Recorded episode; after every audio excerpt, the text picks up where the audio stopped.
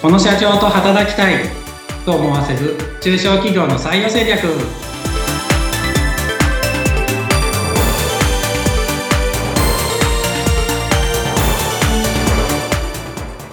採用定着士で社会保険労務士の梅田です。ご一緒するのは水野ゆきです。梅田さん今回もよろしくお願いします。よろしくお願いしますさて前回はこの採用活動をする本当に前段階で会社として活動する採用活動するための時間をいかに確保していくかそこが大事だよっていう話を伺いました。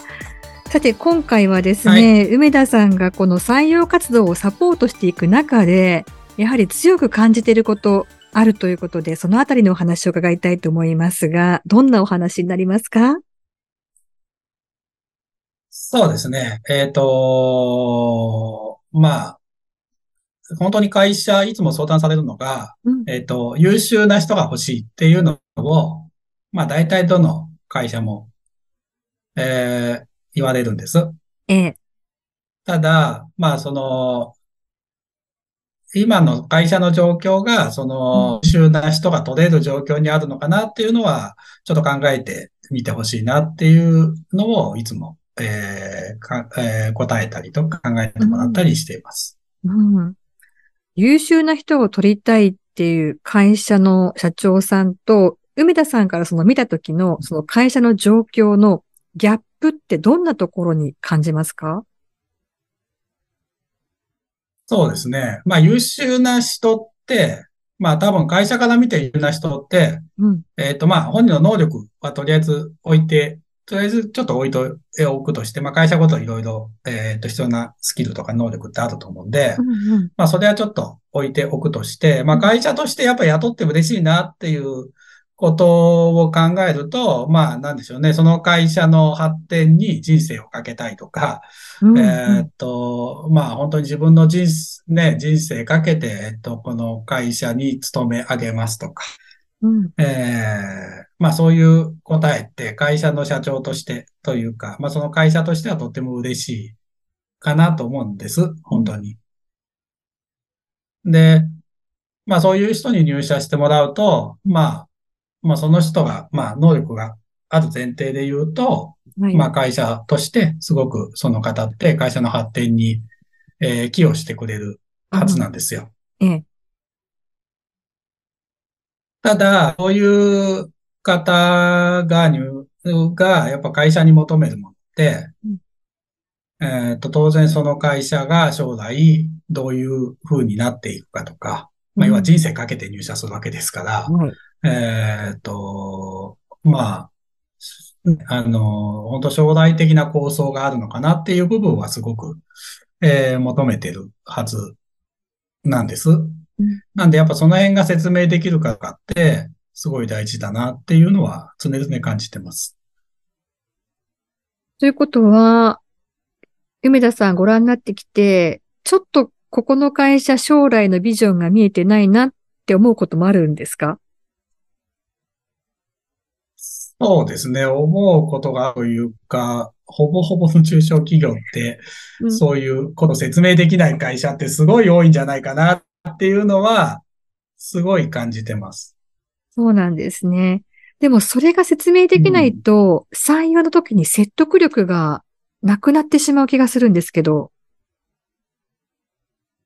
そうですね。説得力はだから全然ないですよね。で、その状態で今みたいな人って多分取れないと思うんで、うん、そこはやっぱり優秀さとるんであれば、その辺をしっかり固めておくっていうのはすごい大事だなっていうのは感じています。うん、優秀な人っていうふうに漠然とね、もちろん会社側は思うんだけれども、じゃあその優秀な人がどんなことを求めてるかっていうことを考えていくと、まずは自社の内側をきちんと見つめていかないと、こうなかなかうまく答えることができないっていうことなんですが、でもこれ考えるのにはまずどうしたら、どこから取り組めばいいですか？まあ、ゴール設定を手にするっていうのは、うん、まあすごい大事というか、まあゴール設定が決まってないから、多分その辺が説明できないと思うんです。えー、まあなんか会社の経営、まあ、まあ人生、人生も一緒の話ですけど、はい、まあ会社の経営とか人生って結構目的なくやっちゃってる会社とか、うん、まあ、ってすごく多いと思うんですよ。あと人生もそんな感じですけど。うん、で、それってこう対象物がすごく大きいので、うん、なんか、なんとなく、なんか目の前のことを一生懸命やって現在あるみたいな感じになっちゃってる状況ってすごく多くあると思うんですけど、はい。それってやっぱ本当にその、なんだろう、人生であるとか、会社の経営というものが、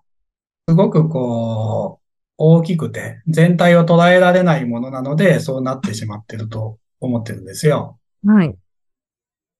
なんで、もうちょっと対象を小さく考えると、物事ってすごくわかりやすいのかなっていうふうに思ってまして、うん、で、例えば、こう行くってあるじゃないですか。どこどこ行きますと。2泊3日。はい。あの、休みが3日あるから、2泊3日で旅行行こうってなった時に、ええ。水野さんどうします？まずは、どこに行きたいかを考えます。2泊3日で行けるところ、予算と場所で、工程を考えていきます。ですよね。よ、まあ、予算と場所を決めるじゃないですか。うん。で、それが目標なんですよね。要は場所の設定っていうやつが。はい。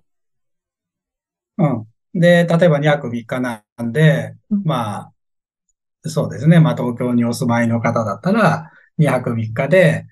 えー、どうでしょうね。まあ、伊豆、伊豆行くとか、うんうん、っていうのを決めるじゃないですか。うん、そうすると、2泊3日で、まあ、あと予算も決めれば、まあ、どんなホテル泊まってとか、うん、っていうのが決まって、で、そうすると、まあ、どういうルート使っまあ、要は車で行くのかとか、電車で行くのかとか、新幹線で熱海まで行って、そこからはどっか線で行くのかとか、まあ、いろいろ行き方も出てきますし、それはもう予算に応じた生き方だったりとか、まあ、なんか、その人の、ね、ゆっくり行きたいんであれば、車で行った方がいろいろ言われたりとか、あと、何ですかね、あのまあ、在来線で行って、ゆっくり景色見てきたいとか、あと、まあ、1秒でも早く目的地着いて、温泉入りたいとか、まあ、いろいろあると思うんですけど、あの、そしたらそれに求めたい生き方っていうのが当然できてきてっていう感じになるんですよね。だから、目的地を決めれば、まあ、いろんな、こう、手段っていうのも見えてくるんですけど、うんと、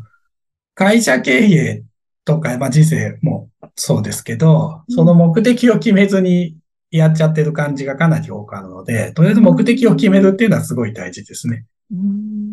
まあ、例えば3年後とか5年後、どうなっていたいのか、はい、どうなる、会社がどうあるべきかとか、っていう目標を決めれば、おのずと手段が決まってくるかなと。で、まあ、入社する人の立場から考えると、本当にあの、それが決まってない会社に入るってすごい怖いことなので、あの、目的のない旅の話に戻すと、あの、2泊3日ちょっと旅行行こうと思うんだけど、うん、一緒に行かない？って、まあ、水野さんが言われたとするじゃないですか。はい。そしたらなんて聞きます ?2 泊3日で旅行行こうよって言われたら。え、どこ行くの？って聞きますよね、最初。なりますよね。必ず。で、まあ、どこ行くの？って、あの、聞きますよね。どこ、どこ行くんです？どこ、どこ、どこ、どこ行くの？ってなるじゃないですか。うん、いや、目的地決まってないけど、とりあえず適当に、そこら行ってみようよ。新幹線で。2泊3日もある言われたらどうなります？え、2泊3日もあるのに、そんな、ちょっと不安ですよね。しかも予算もわからず。何持っていけばいいの？っていう。まず、何持っていけばいいのってなりますし、一緒に行きたいってそもそもなるのって話じゃないですか。そうですよね。うん、何しに行くのかもわからないし。うん、まあ何しに行くのかもわかんないけど、まあ2泊3日あるからちょっと一緒に、うん。まあね、適当に行こうよって。適当はちょっと嫌ですね。どっかどっかの、どっかの温泉、どっかの温泉にでも行こうよって。いや、だってどっかの温泉空いてなかったらどうするの？とかね。とかいろいろあるじゃないですか。いや、不安ですよね。どっかって一番不安ですよね。どっかって不安ですよね。うん。っっていうのが、やっぱ説明、まあ、まあ、入社する、またちょっと採用の話とかに戻りますけど、うん、入社する方からしたらやっぱ説明してほしいわけですよ。あ、この会社がどうなっていくのか、どんな目標に向かって走っているのかを、それ聞きたいですね、確かに。うん。3年後、5年後。そうですね。えっと、会社がどうなっているのか。うん、で、そ、結局、えっと、そこが何も 学らずにだったら、今みたいな話なんですよね、旅行の。とりあえずどっか行こう、とりあえず頑張るから、とりあえずが、とりあえず頑張って利益出すんで、うん、この何、この船乗ってくんないって、この会社入ってくんないって言ってんのと一緒なので、怖いじゃないですか、そういうことが好きな方はいいかもしれないですよね。あの、とりあえずっていうので納得できる方はいいと思うんですけど、きちんと目標が決まってないと進めないっていう方にとっては非常に怖い船ですよね。まあ、怖いと思います。特にあの、就職って人生をかけ、人生そのもので、まあ旅行って2泊3日の旅行だったらね、別に目的地なくても2泊3日潰れて終わりだなで3日間ちょっと無駄に過ごしたなで終わると思うんですけど、会社に入るってね、あの、ね。失敗したら、一生っていうことを考えると、なんか、真面目に仕事のことを考えていればいる人ほど、やっぱそういうことって気になるはずなんですよ。で、そういう人を基本的には会社は優秀と呼んでるはずなので、はい、とか入社してほしいと呼んでる、定義をしてる会社が多いと思うんで、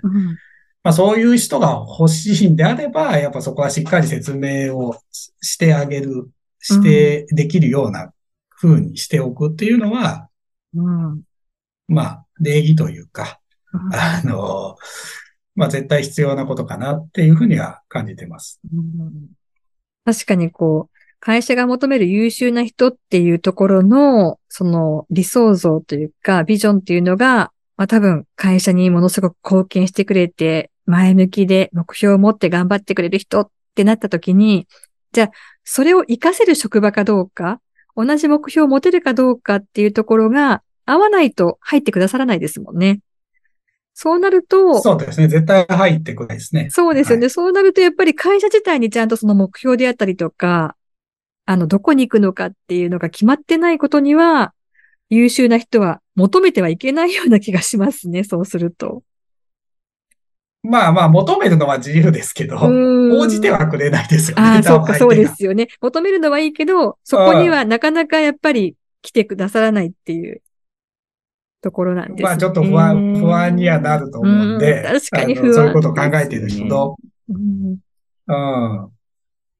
なんで、やっぱりね、そういうことを考えてない人は多分入社してくれると思うんですね、うん、そういう会社でも。はい。まあ今がね、今頑張ればいいっていうところが好きっていう方もいらっしゃいますからね、きっと。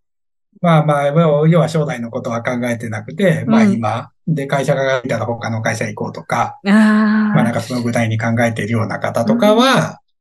うん、あ要はまあ会社に対する忠誠心もないと思うんですけど、そういう人って聞きにはね。うん、あの、まあ今、今お給料もらえればいいや、みたいな感じの人とかは、全然そういう説明いらないと思うんですよ、正直。今いくらくれるのとか、今しっかり稼がしてくれるのっていう、考えなので、まあそういう人であれば全然そういうの設置しなくても、ご入社いただけるとは思うんですけど、まあなんかその会社とずっとね、一年卓勝じゃないですけど、まあ、頑張っていこうって思えば思うほど、やっぱ相手も求めるものって高くなるので、会社に対して。同じぐらいの熱量がいるってことですね。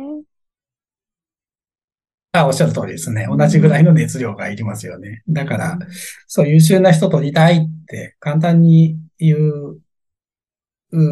会社って結構あるんですけど、そう、そういう人が応じてもらえるような会社になったかなっていうところは一回見直した方がいいのかなって思いますし、もしなってないんであれば、それはもしそういう人が欲しいんであれば、やっぱ作らなきゃいけないかなと思う。そういう会社を。あの、ただ自分の会社の問題点であったりとか、目標の立て方がわからないっていう経営者の方もいらっしゃいますかね？そのあたりはもうご自身で経営されてるから大丈夫ですかね？アドバイスとかってしていただけるような期間とかあるんですか？まあそうですね。目標、